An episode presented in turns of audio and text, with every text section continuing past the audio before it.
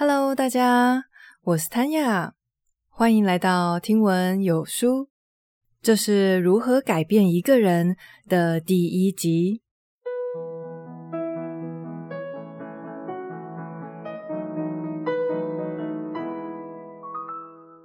今天要先来分享一下这一集的赞助商，他们是 Kono Summit。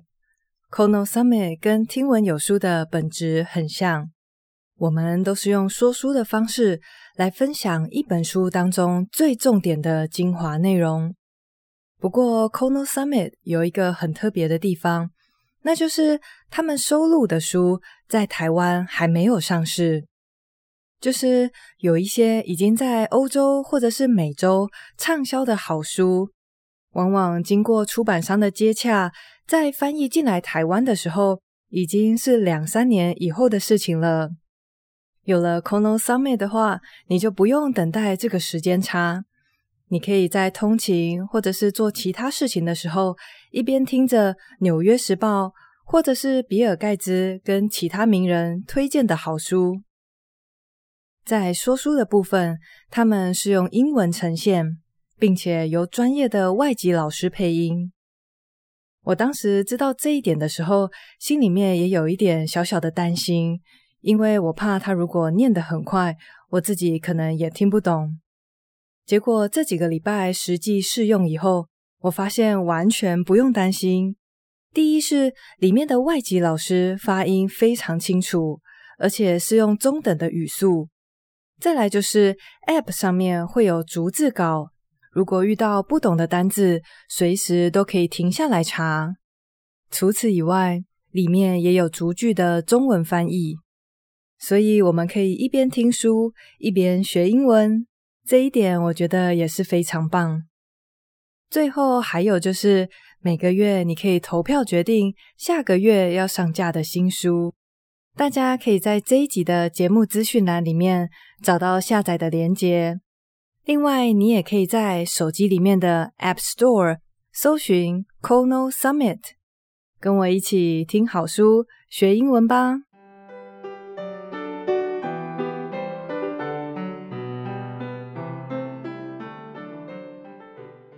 今天要开始讲的这本书，原文叫做《How to Change Anyone's Mind》，直接翻译的话是如何改变任何人的心意。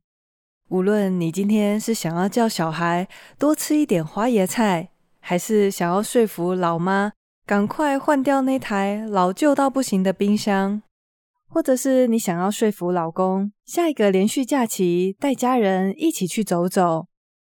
若是可以灵活的运用作者在这里教我们的技巧，对方改变心意的机会将会大幅的增加。来介绍一下本书作者约拿伯格，他是美国华顿商学院的行销学教授。除此以外，他也是非常著名的作家。他的另外一本书，我最近也才读过，叫做《风潮行销》。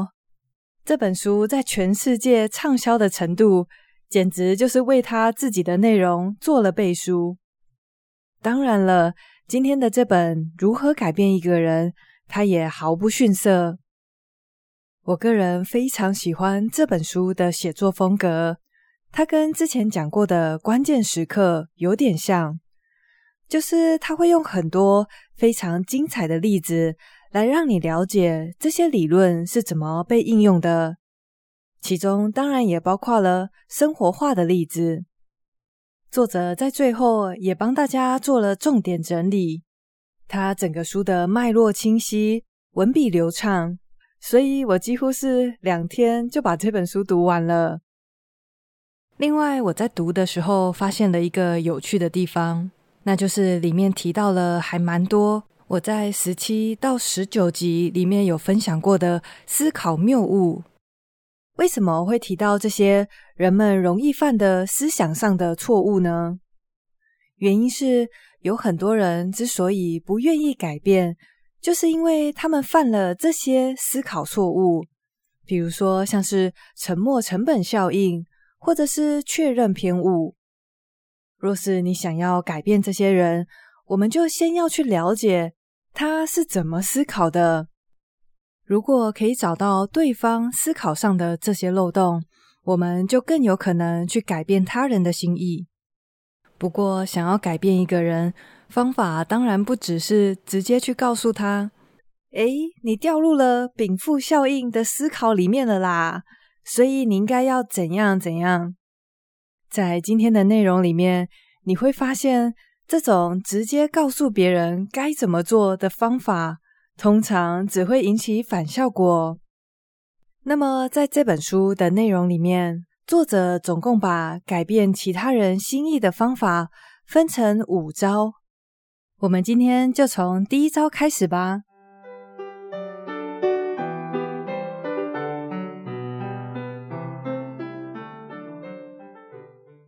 通常，当我们想要改变一个人的时候，我们都会尽可能的，比如说提供他资讯，跟他说：“哎，你继续抽烟，肺癌的几率会增加多少多少。”或者是你跟他说：“你每天这样子喝含糖饮料，糖尿病很快就会找上你了。”就是我们都会想方设法的要推那个人一把。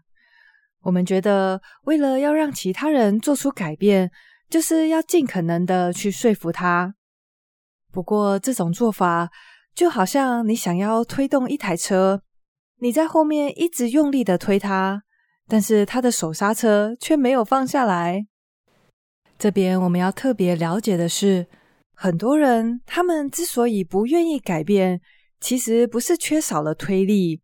而是阻止他改变的阻力太大了，远远超过他想要改变的动力。所以这本书要教给大家的五招，基本上就是为了清除这些让人拒绝改变的障碍。就刚刚想要推动一台车的例子来讲，等于是我们先去把他的手刹车放下来，然后再给他打造一个下坡的环境。拿掉了所有障碍以后，这个车子很快就会自己动起来了。为了方便大家记忆，作者把这五个障碍用一个英文单字把它组合起来，这个字是 reduce，也就是减少的意思。大家可以把它想象成，就是我们要来减少障碍。那么，我们就从 reduce 这个字的 R。开始讲起吧。R 代表的是 reactance，抗拒。作者形容我们每一个人心里面就像内建了一个反说服雷达。比方说，你想要说服一个家人戒烟，当你试着告诉他抽烟对他的健康伤害有多大，这时候他的反说服雷达就会铃声大作。与此同时，他就会试图反驳你，所以他就回答你说：“诶，我认识的那个谁，他抽烟抽到长命百岁，叫他戒烟的人还比他早走呢。”在这里，作者举了一个非常夸张的例子，来说明人们的抗拒心态可以到多么不理性的程度。鼎鼎有名的大公司 P&G 宝桥集团。他们旗下有一个品牌叫做泰字。他们刚开始推出洗衣胶囊的时候，遇到了一个非常棘手、他们连想都没想过的问题。一开始，这个问题只是一个小玩笑。有人发了一个文章说，这些色彩斑斓的小胶囊看起来好吃极了。接着，群众居然开始发起了吃胶囊的挑战。想要出名的青少年囫囵吞枣的吃起这些胶囊，然后放到 YouTube 上面。还有人煞有其事的先把胶囊煮一煮，再拿来吃，听起来简直是超级不妙。所以宝侨公司就急急忙忙请来一大堆专家，还请了一个超级明星，特别拍广告来宣导说，洗衣胶囊不能做清洁以外的任何功能。尤其不能吃下肚。结果，在这些广告大力放送的情况下，你可以猜到发生了什么事情吗？大家变得开始很好奇，为什么这么显而易见的事情要被拿来做广告呢？结果在广告放送之后的十天内，吞食胶囊的人数激增。泰资公司可以说是取得了最佳的反效果。虽然这个结果听起来很莫名其妙，但是如果你了解到人们存在着抗拒的心理，也就不会太意外了。我之前在《思考的艺术》那本书有分享到罗密欧与朱丽叶效应，它指的是你越是叫一个人不要做某件事情。他就偏要，原因是你的命令让他觉得自己的自由被剥夺了，所以如果他去做这件事情的话，他就取回了掌控感，他就不受你的命令限制了。这也就说明了为什么大量的禁烟、反毒，或者是叫人酒后不要开车的宣导会没有用。你企图说服我不要这样做，那我就找出一百个反例给你看。我朋友上次酒后开车，清醒得很，也没被警察抓到。这就是所谓的抗拒心理 （reactance）。了解了人们普遍会有着抗拒心理以后，接着我们就要来看，要怎么把这个抗拒的障碍给挪开呢？总共有三招。第一招叫做提供选项。很多家长在面对孩子的时候，会很巧妙的运用这个技巧。比方说，吃饭时间到了，家长就问小朋友说：“你想要先吃花椰菜，还是想要先吃鸡胸肉呢？”当你提供选项的时候，就可以巧妙的避开反说服雷达，因为你没有直接叫他吃花椰菜。所以他觉得这是他自己的决定，他可以掌控他要先吃什么。还有像作者的朋友，他说他每一次提议要去吃什么，老婆总是可以找到反对的意见。晚上我们去吃墨西哥菜吧。啊，上礼拜吃过了。那日式料理怎么样？不要，我今天不想要吃冷的。就是他一定会找到反对的理由。后来他就改变做法，改为提供几家不同的餐厅给太太做选择。这以后他们总是可以很顺利又快速的找到晚餐吃。所以第一个破解抗拒心态的技巧是提供选项。接着我们来到第二招，第二个方法则是。循循善诱，借着提问的方式来引导对方自己做出决定。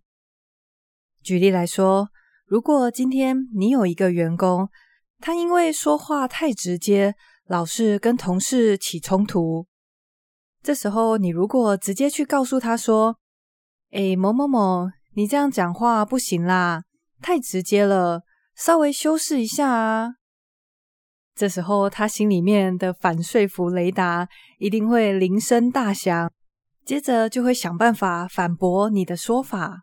我讲话没有很直接啊，或者是拐弯抹角的讲话方式才让我反感呢。所以，你可以换个方式，循循善诱的实际做法是借着发问，你可以跟他说：“诶，某某某，我最近看你常常……”跟别人起口角，诶，你还好吗？你有没有觉得这样子常常起冲突是为什么呢？这时候他或许就会开始跟你分享一些他的想法。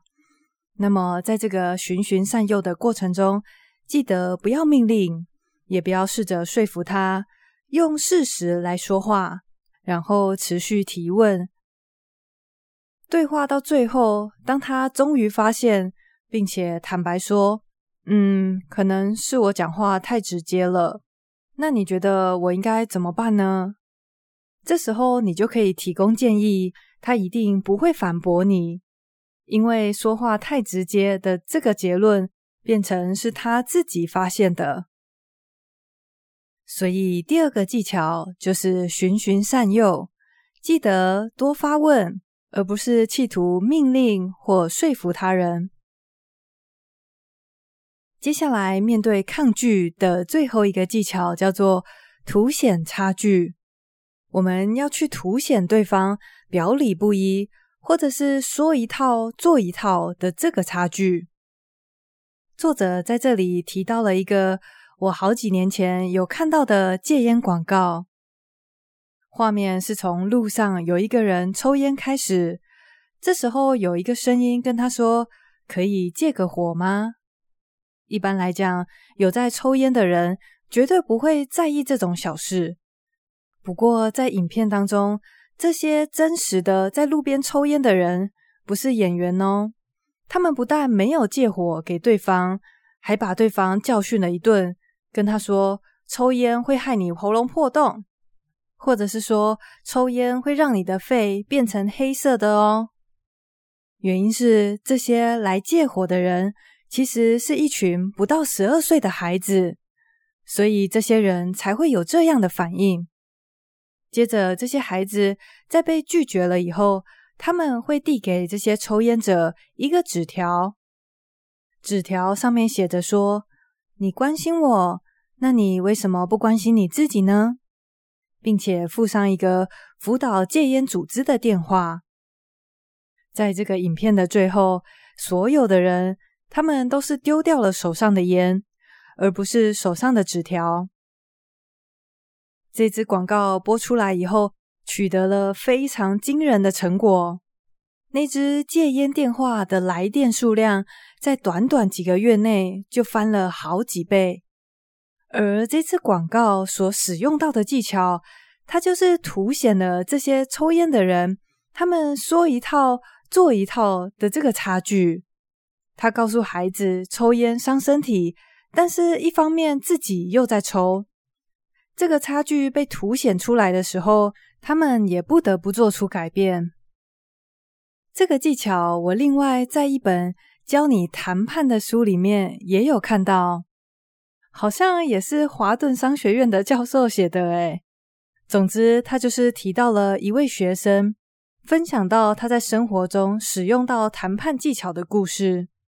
就是他有一天很晚的时候去麦当劳吃薯条，结果付完钱以后，他得到了一包软趴趴又凉掉的薯条，他就去跟这个店员反映，然后对方跟他说：“先生。”我们已经快要打烊了，你可以不要找麻烦吗？这个学生想了一下，接着就指着墙上的广告说：“可是你们不是写着麦当劳永远提供最新鲜的食材吗？然后下面也写着你们的打烊时间是晚上十一点，我进来消费的时间是十点四十五分。”结果，这个店员马上就去重炸了一包新鲜的薯条给他。这个学生在这里使用到的技巧，正是凸显差距。其实，我们每个人都会非常在意别人对我们的看法，所以像是心口不一这种非常负面的评价，一定是我们会极力去避免的。也就是说，如果你可以指出，对方的服务理念，或者比如说他的信仰，他曾经说过的价值观，跟他现在的行为不一致的话，当你凸显这个差距，对方的抗拒心理就会自动消散了。在这边，作者虽然没有特别提到，但我觉得我想要加一个附注事项，就是当你在凸显差距的时候，一定要尽可能的客观。最糟糕的情况就是用讽刺的口吻来去凸显差距。如果我们今天跟忙着打手游的小孩说：“哦，啊，你不是说要考台大？我看你考电竞大学还差不多。”这种用讽刺的方式凸显差距，我想肯定还是会引起抗拒心理。换个角度想，当我们被别人讲说自己没有做到曾经承诺的事情时，是一件不太舒服的事情，所以如果我们可以尽可能温和又客观的提出来，那会是最有效的方式。所以面对抗拒心态的第三招是凸显差距。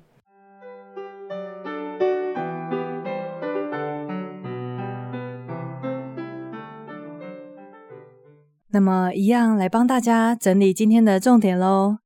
在一开始，我们谈到的是，若是想要改变其他人的心意，不能光是想着要怎么做才能推他一把。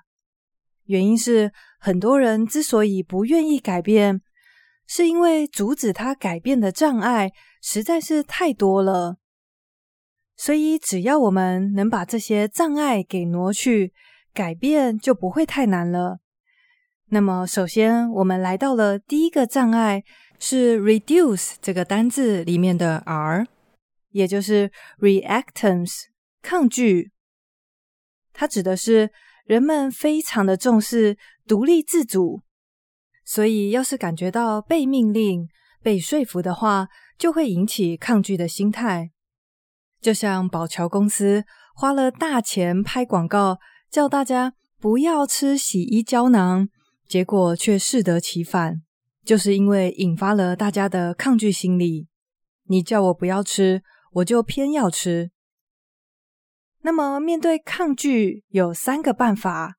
第一个是提供选项，借着提供选项，我们让对方感觉这个决定是他自己做的，他并没有被命令或者是被说服。